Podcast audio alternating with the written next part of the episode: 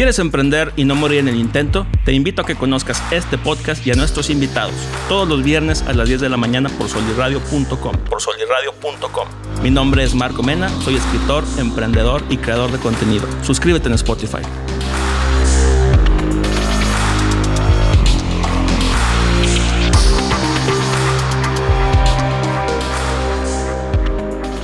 ¿Qué tal, mi gente bonita? Bienvenidos a otro episodio de su podcast favorito, Cómo Emprender y No Morir en el Intento. Yo soy tu anfitrión Marco Mena y te recuerdo que emprender no se trata solamente de poner un negocio o buscar dinero, sino hacer lo que te gusta y perseguir tu pasión. Estamos tarde pero seguro, empezando aquí ya la transmisión en vivo en Soli Radio. Le doy las gracias a todo el equipo que hace esto posible detrás de cámaras, Cristian de la Fuente, Ale y el Soli, que están por ahí también echándole muchas ganas. El día de hoy nos vamos a aventar un episodio muy especial. Tengo un gran invitado que ya me habían dicho varios de mis amigos que lo invitaras de hace rato. y ya por fin se armó. Iván Black. Iván, ¿cómo estás, güey? Eh, buenos días. Es tarde, tarde pero seguro. Tarde porque vine yo. Siempre ando ahí como que barrido por todos lados.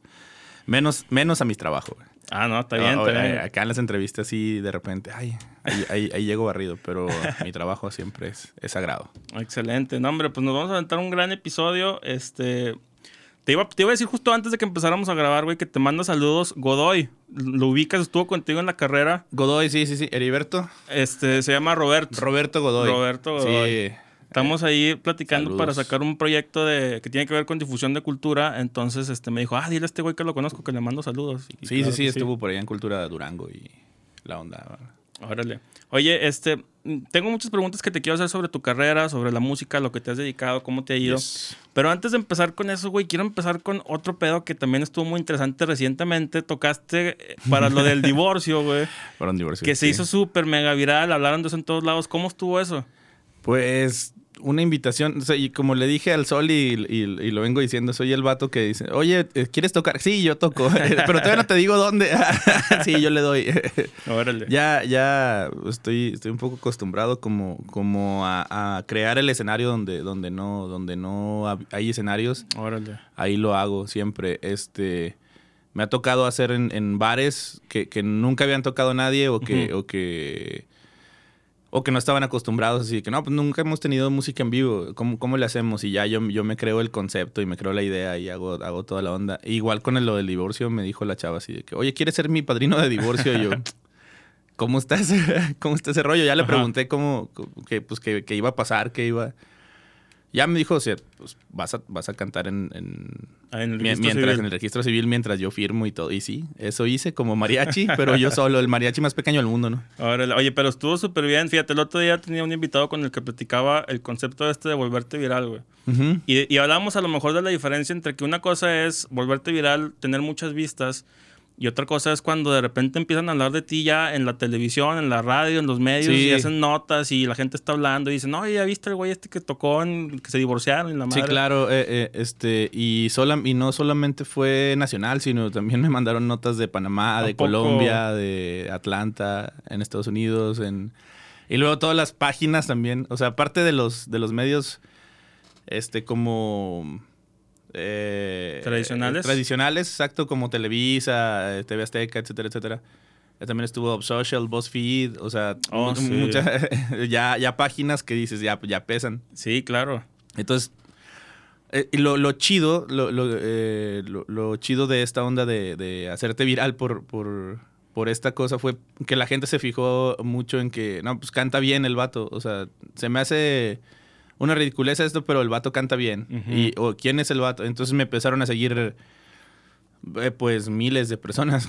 De hecho, eso, eso, te quería preguntar, este, porque digo, a lo mejor yo no, yo no canto, no soy artista en ese sentido, yo soy escritor. Sí, sí, sí. Y ahorita tengo la parte esta de crear contenido a través de redes sociales, el podcast. Claro. Y creo que eh, como creadores siempre estamos a lo mejor buscando esa parte que nos haga despuntar. Entonces te quería preguntar, ¿cómo le haces tú? ¿O cómo te ha ido después de este evento en el que te volviste viral a nivel pues, internacional de otros países? ¿Cómo ese tipo de cosas te pueden ayudar a ti en tu carrera? Sí, te, sí te ayuda este, a que la gente se, fije en ti. De hecho, está viendo eso, eh, pasando un día, dos, me empezaron a llegar cientos de mensajes de ¿cuánto cobras? ¿Cuánto cobras? ¿Cuánto cobras? Sí es, sí es un poco como, como extraño decir, no, pues cobro tanto, porque no en todos los, lugares cobro lo mismo. O sea, yo creo que es más como Sí, claro, pásame los datos y, y le, y le paso cotización porque, Ajá. pues bueno, es traslado, es este equipo, es, Claro. es- son, es staff, es, es toda la onda. La gente me, me vio nada más a mí, pero pues bueno, traigo, traigo un equipo de trabajo atrás. Y, y sí les decía, les, les pedía los datos. Pásame esto, esto, esto, pero sí después de, de- de un evento como ese, Ajá. sí me llegaron cientos de mensajes. O sea, ¿cuánto cobras? ¿Cuánto cobras? ¿Cuánto cobras? ¿Cuánto cobras? A la página. Que, que en general solo me escriben para felicidades o, o- o me gustó mucho el video o tal, o, o, oiga, puedes subir, oye, puedes subir tal, o, a veces me hablan señoras, ¿no? Así de, oiga, ¿cuánto cobra? Y yo, sí, claro, páseme esto, es- páseme los datos, número de personas, este, fecha, lugar, etcétera, etcétera. Pero sí es un levantón, la neta sí te da un levantón eh, eh, que se vea un video tuyo por todos lados. Me pasó con lo de Julián Álvarez hace, Sí. hace cuatro años, cinco años. Este, me volví viral con él por, por acompañarlo este, en un género que no es el mío y, en- y él en un género que no es el de Que él, no es pero que lo, fun- lo Es que fusionamos. lo- le llaman arreglo. Es un Es un arreglo. arreglo, sí. Este, para los que nos estén viendo y no estén familiarizados, porque me, me aventé pues mi tarea para poderte entrevistar, güey. Y vi el video ese del que estás hablando ahí con el Julián y están tocando Mi Mayor Anhelo. Voy a Anhelo. Ajá. Entonces sí se volvió muy, muy famoso. Tiene casi un millón de vistas en, ¿En YouTube? En, tu- en YouTube. Pero en Facebook tiene millones de vistas. O sea, en Facebook había páginas que lo agarraron de mi Facebook. Algunas me dieron crédito, algunas otras no.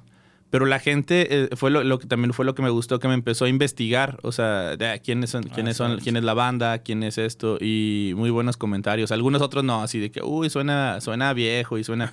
sí, pero después de eso, la banda MS sacó un acústico. Órale. ¿Por qué? Porque eh, hubo. eh, eh, esos vatos no, no, no creas que, que, que no se fijan en todo. O sea, eh, la, la- la gente que trae los grupos de banda y los grupos de, de, de- de regional mexicano Ajá. están sobres de las redes sociales. O sea, los vatos están viendo qué, qué funciona Sí, y qué no funciona, las tendencias, te lo juro. Y entonces vieron que, que no, no lo voy a decir así, hoy sí, yo por mí, no, no, no, sino que la gente vio, ah, así sí me gusta la música de Julián, así sí me gusta, sin tanta trompeta, sin tanto esto, sin tanto, entonces vieron, ah, aquí hay algo. Aparte que empezaron los youtubers a, a hacer como, como covercitos de, de las rolas de banda y se, se volvió muy como una, una, una tendencia, una moda. Entonces dijeron, ay, pues, si lo están haciendo youtubers, ¿por qué no hacerlo nosotros? Que si realmente somos, somos banda, somos los que tocamos esas canciones y pues nosotros también lo podemos hacer. Y, Claro. y ya, empe- ya empezó la, la tendencia de que las bandas hicieran acústicos. Oye, porque me llama mucho la atención eso. Me parece que, digo, a lo mejor es una idea que traigo yo, pero no es cierto, sí pasa, güey. Como que los rockerillos están peleados de repente con otros géneros Sí. y, y- y, mm, se pierden la oportunidad de escuchar a veces muy buenos temas y muy buena música porque traen esta idea preconcebida de que no, es que eso no es para mí, es para otro tipo de personas. Ujú. Pero este tipo de colaboraciones amplían el público también, ¿no? Sí. Y, y además, este, por decir yo, yo como, como dices tú, esto, esto no es para mí. Lo que hice yo como emprendedor, hablando de, de- de- de esta, de esta, de- del contenido de tu blog, eh, es que yo decía, pues esta canción no es para mí, es como muy balada, es muy acá. Entonces dije, no, pues, se las voy a empezar a vender a los grupos. Y fue, fue, fue lo, es lo que, lo que estoy haciendo. De hecho, Julián me grabó una rola que se me Tenías razón. Acaba de sacar en este disco. Este. Y además de él, pues bueno, ya empecé a, a meter canciones en otros grupos, en otros géneros. Este. Porque como, como dices tú, no, pues esto no es para mí, pero lo puede cantar alguien más. O sea, ¿para qué las tengo en el cajón? O sea, yo conozco gente que dice, ah, tengo 300 canciones y son mejores que las tuyas. Digo, sí, güey, pero yo creo que ni tú te las sabes. Ni yo me, ni yo me sé las mías. Este, ¿para qué dejarlas ahí? O sea, si, si pueden generar. Sí, O sí. de, de hecho, por ejemplo, yo, a mí me da mucha curiosidad escribir al- algo que tenga que ver, o sea, una canción. Y no, no, me, no me he sentado así a hacerlo, ¿cómo te diré? A, a- meterle pues fierro. Pero tengo esta idea de que me gustaría escribir una canción. Y a lo mejor la canción puede tomar un género que no es lo que yo Que no pensaba, pero que le queda muy bien, ¿no? Sí, sí, sí, puede ser una balada. Es, yo escribo baladas a veces. Sobre todo para el género de banda. Escribo Ajá. baladas por, porque las puedes arreglar a, a- lo que quieras. O sea, le puedes meter ya las trompetas de banda y bla, bla. Pero yo les mando una, una maqueta a piano una maqueta a, guitarra y ellos hacen los arreglos. Porque bueno, la industria musical es, es, grande, o sea, también hay, eh, sabemos los compositores, este, somos así como que un, un engrane de, la, de, la, industria y luego mandamos a hacer este, el arreglo de alguien que, que más o menos se le parezca a la voz o el estilo y ellos te hacen la maqueta. La maqueta es como un previo de una canción. Okay. Y, y, por lo que es como un boceto y que, que se lo puedes enseñar al, al, artista y decirle, mira, esta, esta canción te quedaría a ti. Y ya la escucha el vato y ya dice, ah, sí es cierto, esto, esto, esto está chido, está fresco, está, está nuevo. Está usando palabras que no se utilizan normalmente porque yo como rockero pues traigo otro lenguaje, traigo otro... y, y lo ven y dicen, ah, sí, guárdamela. Y luego llegan los productores, hacen o sea, los estudios de grabación y luego los promotores y luego así. O sea, ya es una industria que, que va caminando y en todo eso hay lana. Entonces, pues, claro. ¿por, qué dejarlo? ¿Por qué dejarlo de lado nada más? Porque, ay, es que no, no me gusta la banda, no me gusta el norteño, no me gusta esto. Oye, me gustaría platicar precisamente eso que hablas, de que la industria de la música realmente es, es un engrane que, o sea, son muchísimas piezas que están en movimiento, ¿no? Exacto. Platícanos cómo es este, el proceso para que una canción llegue a ser una canción que el público escucha desde su concepción, o a lo mejor cuando se te ocurre desde la letra, güey. Y, y, por qué tantos engranes tiene que pasar para que finalmente llegue a ser eso que puede ser? Más o menos lo, lo, que, te, lo que te comentaba, este. El desde que escribes, yo por decir, escribo, a, veces escribo yo solo, a veces escribo con alguien más, hago coautorías. Ya la escribes y luego, eh, generalmente, luego, luego la, mm, registramos. Puede ser en el DF o puede ser desde acá. Desde acá lo hacemos vía, vía correo tradicional, mandamos la papelería, este todos los trámites necesarios. Es, no es tan caro, pero es un poco largo.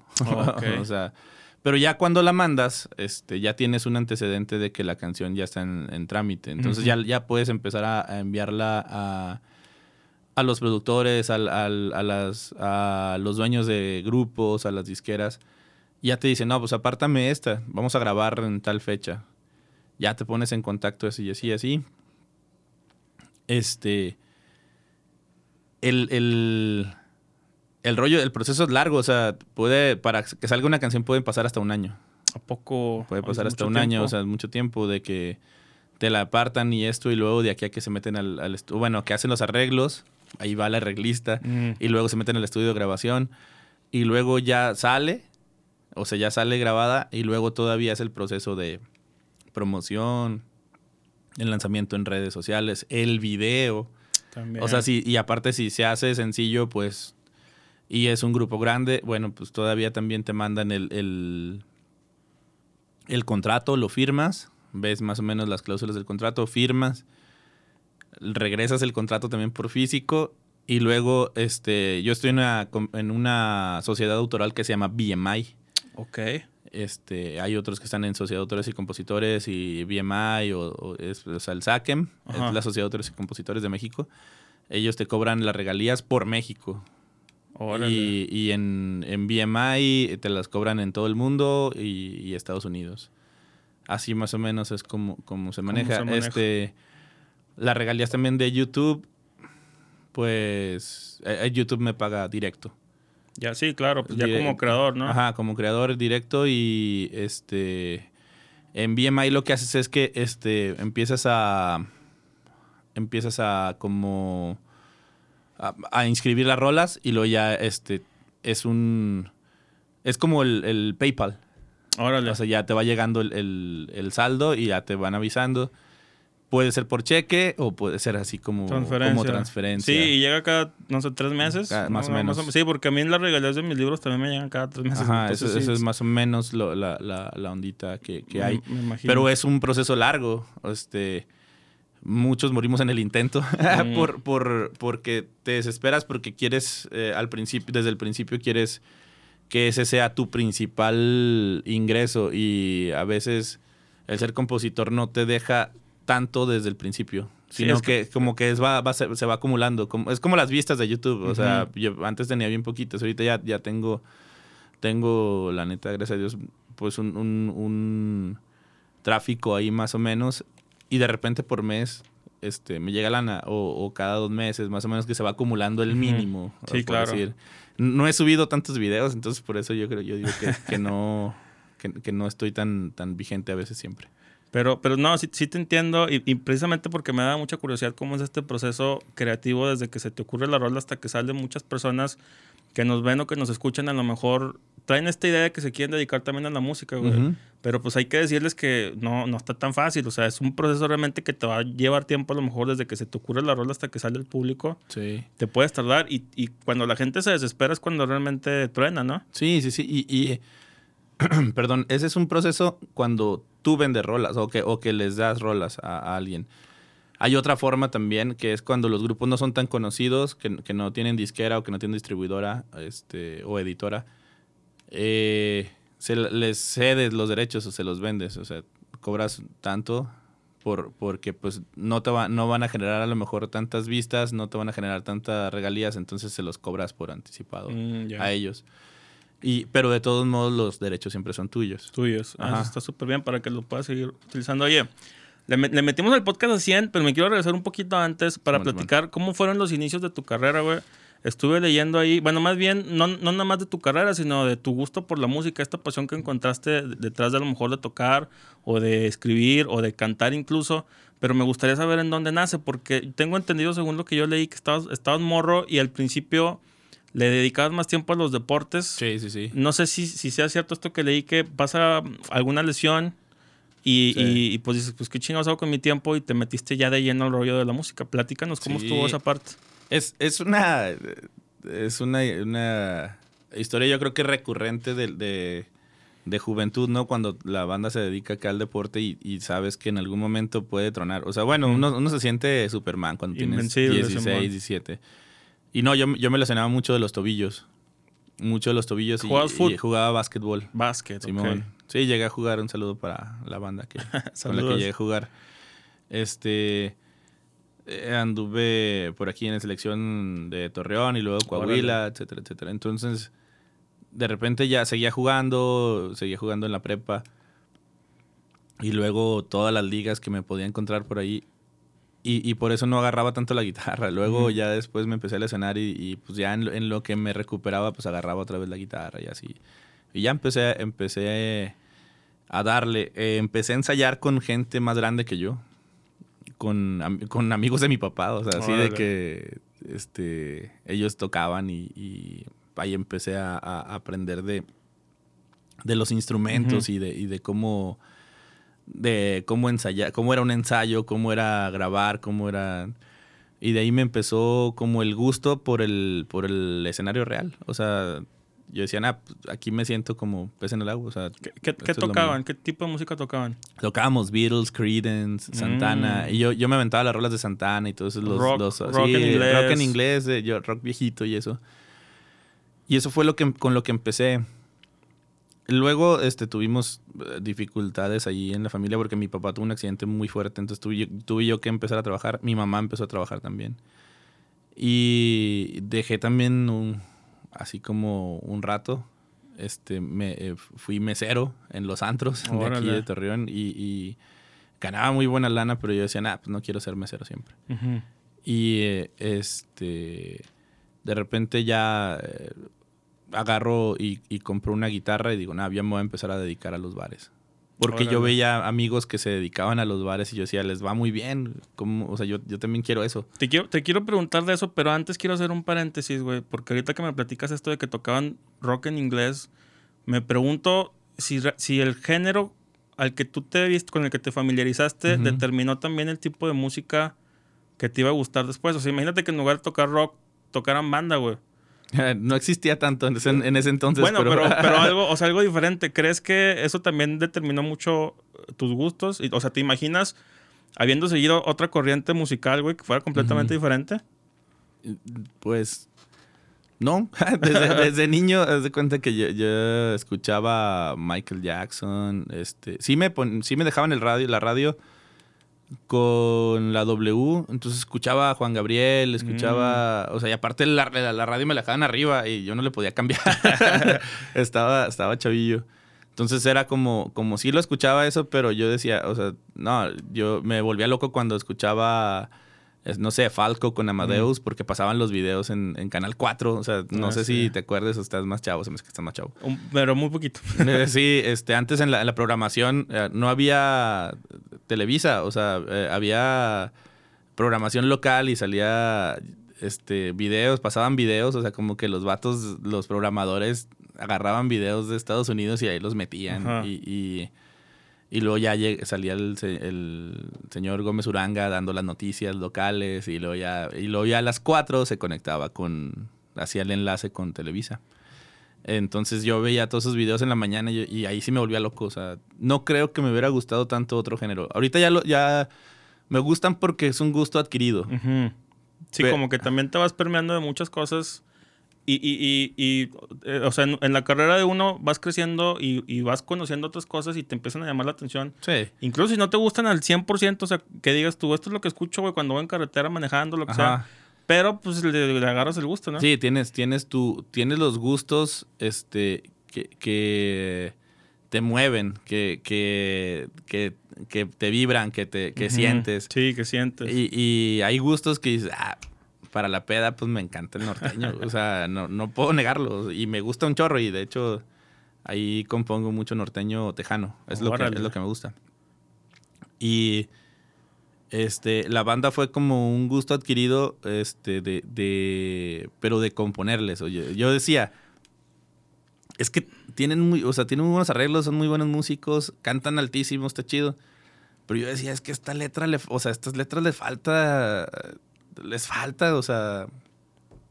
Y yo, lo, yo dije, no, pues tengo que meterme ahí para poder, eh, para poder crear, edificarlas, o sea, también mejorar, no nada más estar criticando, porque es bien fácil criticar, "Ah, Sí. la banda no vale madre. Y, Claro. y- y yo, no, lo, lo que hice yo fue, fue decir, ah, chis, pues yo podría hacerlo mejor, déjalo hago. Exacto. No nada más me voy a quejar.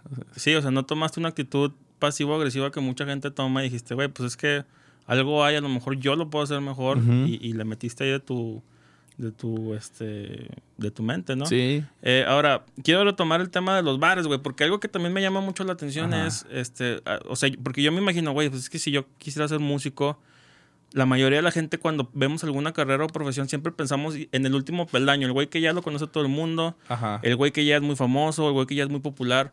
Pero antes de llegar allá hay como que peldaños que uno puede escalar o incluso que te puedes dedicar. Hay mucha gente que se dedica a tocar en, en bodas, que les va Ajá. a dar toda madre. Pero también siento que es un proceso este de que empiezas a tocar, te empieza a gustar, empiezas a cantar también y de repente los bares se convierten en una opción viable para empezar a sacar billetes. Ajá. ¿Cómo es ese proceso? Pues sí fue largo. Este, hubo, hubo momento en que llegaba a los bares y lo- eh, el clásico, no, aquí, aquí te conectas y luego llegaba y no había, no había equipo. Este, o, o, este, no, tal, te, te anunciamos y no sé qué, y llegabas y tocabas y, y- no, sabes que no hubo lana porque no hubo tanta gente, este, te pago luego. O, no te voy a pagar y ya luego ahí, ahí te doy unas cheves. Fue larguísimo el proceso. Eh, sí les recomiendo que, que siempre valoren su trabajo y que, y que, y que aunque no haya tanta raza, pues bueno, o sea, siempre tengan como claro que es un trabajo y que, y que pues, no sé. no- Recomiendo- no- sé. ¿Recomiendas que eh, pedir por adelantado o algo así? Nada, generalmente no se puede en los bares, es, ¿No? es muy, nada, es por noche. Pero, ¿cuál fue el proceso? No, bueno, pues estuve tocando en todos lados, pero siempre tocando lo que, como, siendo como un concepto. Mm. Este, mucha raza ahorita me conoce porque canto rock en inglés, este, rock acústico o rock ya con la banda completa. Pero siempre como que tienen es, la idea ya de, de, de- de mi marca, ¿no? De Iván Ujú. Black. Entonces, eh, hacerme de ese nombre también fue, fue, un, fue, yo creo que fue una decisión acertada. Porque me preguntaban, oye, ¿cómo, cómo te llamas? Y yo, no, Iván Flores. Y lo- me, me buscaban en redes y, ¿cuál de estos 125? Y yo, ay, cabrón. Yo, pues, no, pues, bueno, este... Y, y fue como, también fue como algo, una idea tonta, o sea, porque siempre ponía, hubo un tiempo en que siempre ponía la, la letra de Black de Pearl Jam, Eh. o ponía un pedacito, o ponía Black, así. Y un día me puse Iván Black. Y, y todo el mundo, y se volvió loco todo el mundo así de que "Eh, está bien chido el nombre y no sé qué. Y yo, ah, genial. Y ya de ahí lo agarré y lo agarré como marca. Mandé a hacer mis logos, mandé a hacer, o sea, hice como toda la, la, la mercadotecnia. Yo estudié comunicación. Sí, la- la entonces- imagen. La imagen, entonces estudié comunicación, entonces más o menos me, me armé ahí la, la, la campañita y es- este y me ha funcionado hasta ahorita y yo creo que ahorita como marca pues sí, sí jala. Sí, pues sí, este, es que es más sencillo, ¿no? Porque precisamente a mí me pasa algo también, que cuando la gente me busca, yo estoy como Marco Mena oficial en, en Facebook, güey. Pero antes que yo hay otro güey que es el gobernador de Tlaxcala, Ah. que, que- que- no mames, está imposible. Entonces la gente cuando me busca, primero sale, Sale él, el luego salgo yo, y así que, güey, qué Sí. pedo. Este, entonces sí te entiendo, te entiendo muy bien con esa, esa parte. Ahora, ¿cómo está la parte? Tengo entendido también que tú estudiaste antes de comunicación, eh, administración de empresas. Administración de empresas. Pero como que no te terminó latiendo, este, platícanos para también la gente que nos ve eh, o que nos escucha, ¿qué pasa por la mente de una persona que a lo mejor quiere estudiar algo porque se quiere superar, pero que al mismo tiempo trae otras pasiones, güey? Porque también siento que a lo mejor sí se encuadra un poquito la comunicación con si quieres dedicarte a algo más de la artisteada, pero a lo mejor no están tan casados. O sea, ¿cómo, qué, ¿qué consejos le podemos dar a la gente que anda como que viendo a ver qué pedo? Me, sir- me sirvió mucho, ¿eh? No creas. ¿Sí? Eh, haz de cuenta que yo me salí por otras cosas, no, no, por, no porque no me gustara la carrera. Órale. De hecho, pues, soy administrador de mi propia, de mi propia empresa. O sea, sí tengo pues, gente que, que depende de mí. O sea, tengo familias que dependen de mí. O sea, Mm. este, eh, porque pues, les doy trabajo y, y- y tengo que tener, debo tener trabajo todas las semanas o, o- o todos los meses porque pues tengo que darles de comer. o sea, y tengo que comer yo también. Sí. Este, y sí me sirvió un chorro.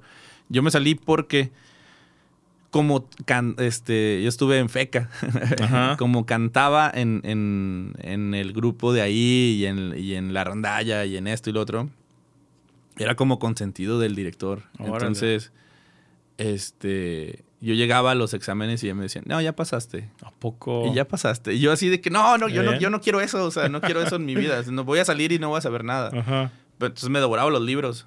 Y llegaba a la clase y, y daba clase y me decía la maestra, oye, ¿cómo, cómo, cómo supiste todo eso? Nah, pues me ponía a leer como loco. Te cuento por qué, porque tenía mucho tiempo libre. Haz de cuenta que acababa de tocar y a veces me quedaba a dormir en el, en el auditorio de la FECA. Un poco. Porque yo, yo soy de, eh, era de Madero, soy de Madero y no, me, no, no alcanzaba a regresar. Saludos a Chávez. Saludos a toda la banda de Chávez.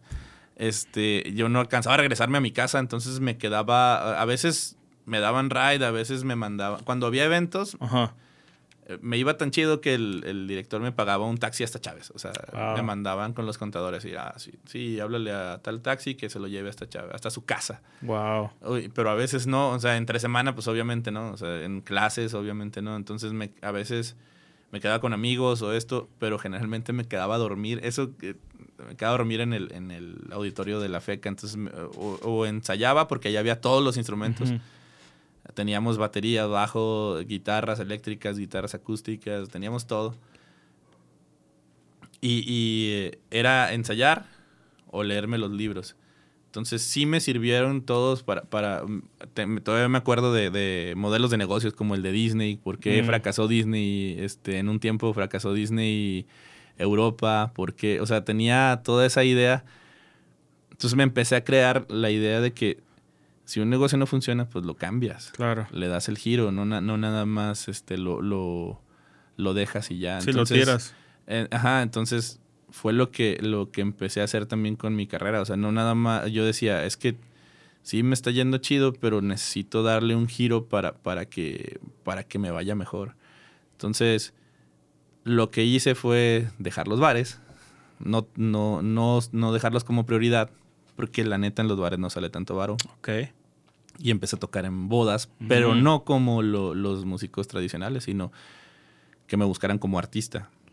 O- o- porque, digo, tengo a lo mejor esta idea errada. A ver, tú dime, de que cuando uno contrata un grupo para una boda, buscas, le llaman, ay, güey, ¿cómo se dice? De variedad, tiene un nombre. Ah, versátil. Versátil, güey. Ajá. Que te puedan cantar de todo, ¿no? Pero, o sea, ¿cómo es? ¿O cuál es la diferencia entre lo que tú hiciste? Sí, se puede. También lo hago, también contrato a otra gente por si alguien quiere que cantemos toda la boda y le, damos. Este, pero no, lo que hice fue empezar a cantar las mismas canciones que cantaba en el bar, porque la gente me decía, es que yo te vi en, en Black Bull hace mucho. Órale. Yo te vi en, en el bar del Santos Laguna, entonces quiero que cantes eso, pero en mi boda, y en acústico, y con traje, y Mm, este, entonces empecé a, a- a hacer las rolas que, que me gustan, por decir, no sé, estoy hablando de, de, de Eye in the Sky, de, este, de, de rock así como de Pink Floyd, de este, este rollo, pero en un formato que, que quedara en, en, en las bodas, pero sin ser aburridos, así como Ajá. que más artista, más artístico el rollo, este, y me empezaron a pedir también canciones más modernas, este, Sam Smith, etcétera. Entonces ya no lo, no lo cobraba así como por, como por hora, sino como por show. Entonces me empezó a ir mejor ahí también. órale. Eh, eh, eh, nada más en la boda y luego de repente, no, ¿sabes qué? Si quiero que vengas a mi boda, este, y ahora es, no es aquí, es en Parras. Ahora, ¿sabes qué? Quiero que vengas a mi boda, no es aquí, es en Chihuahua. Eh, ahora, ¿sabes? Quiero que vengas a un evento en Guadalajara. Quiero que vengas a un evento en Ciudad de México. Quiero que vengas a un evento en Washington, D.C. Entonces, el, el cambiarle ese, ese rollo, o sea, na- es nada, fue nada más así como no soy can- no, no soy nada más cantante de bar, o sea, puedo hacer esto enfrente de mucha gente y, y- y que me vean. Eh, le dio ese giro a, parte de mi carrera y, este me, me di el brinco, o sea, di el brinco y de ganar así poquito en los bares o, pues es a ganar un poquito más en, en- en eventos más específicos. Más específicos. ¿Cuál crees que es uno de los grandes retos, si no es que el principal reto, en tu opinión, para el músico que quiere dedicarse a la música? Uno de los principales retos es. Ay, pues es poder mantenerse en el gusto de la gente. Está. Está difícil. Este. Me pasa a mí, a, veces. no, sí, co- como te dije ahorita, sí toco en todos lados, pero a veces no agarro como que siempre el mismo. eh, eh, mantengo mi estrategia, o sea, no, no, para no saturarlos. O sea, por decir, no así de que me hablaron para anual de golf de este año de, de, de campestre. Ujú. Y luego si me hablan del anual de pádel ahí mismo en el campestre, a veces aga- no, no agarro los no agarro todos los eventos, o sea, no a todo le digo que sí, pues, porque luego me van a ver cada semana ahí Y se aburren. y ¿no? se van a aburrir. Ujú. Digo, nunca toco lo, nunca toco lo mismo. Siempre, siempre trato de, de, de moverle ahí para, para, para, para diferentes públicos o diferente. Esto es como estar leyendo la audiencia, ¿no? Pero sí digo, "Ah, es que voy a estar toda esa semana ahí tocando. o sea, me voy a aburrir yo y me se van a aburrir ustedes. Sí, porque sí, pues sí, es que también a uno de repente le gusta ver a otro tipo de, de- de cosas ahí Ajá. para pues entretenerse, ¿no? Que al final de cuentas es lo que buscas. Este, oye, ya se nos está terminando el tiempo. eh, ahorita ya sigue mi siguiente compañero anfitrión aquí de utilizar la cabina. Genial. Pero te quería preguntar, este, ya por último, ¿qué consejos le podemos dar a la gente que nos ve o que nos escucha? Gente que o quiere emprender con algún negocio o quiere perseguir alguna pasión que tiene, dedicarse a la música, güey, a escribir, a dirigir películas, lo que sea, pero que por cualquier circunstancia no se animan, ya sea que sus papás les dicen que no o se sienten presionados por la sociedad. ¿Qué les decimos a ellos? Si, se, eh, si tienen claro que, que se quieren dedicar a eso, este, necesitan estudiarle un chorro, o sea, estudiarle a, tu a tu carrera, a tu pasión y sobre todo invertirle. O sea, no estoy diciendo con eso como eh, de que ah, tengas, tengas que buscar eh, un inversionista y meterle. no, si, si, si tienes a lo mejor que pedir ayuda poquito, este. Pero, pero hay que siempre como buscar mejorar tu. tu eh, las herramientas con las que vas a trabajar. O sea, si sabes que te va a hacer falta una computadora para hacer, para tener un estudio de grabación, bueno, pues buscar de, por todos los medios cómo, cómo mejorarla. Si sabes que te vas a dedicar a la música, comprar una buena guitarra, comprar un buen micrófono, comprar buenas, buenas bocinas. Yo ahorita, la neta, o sea, me va chido y lo digo, necesito unos tenis.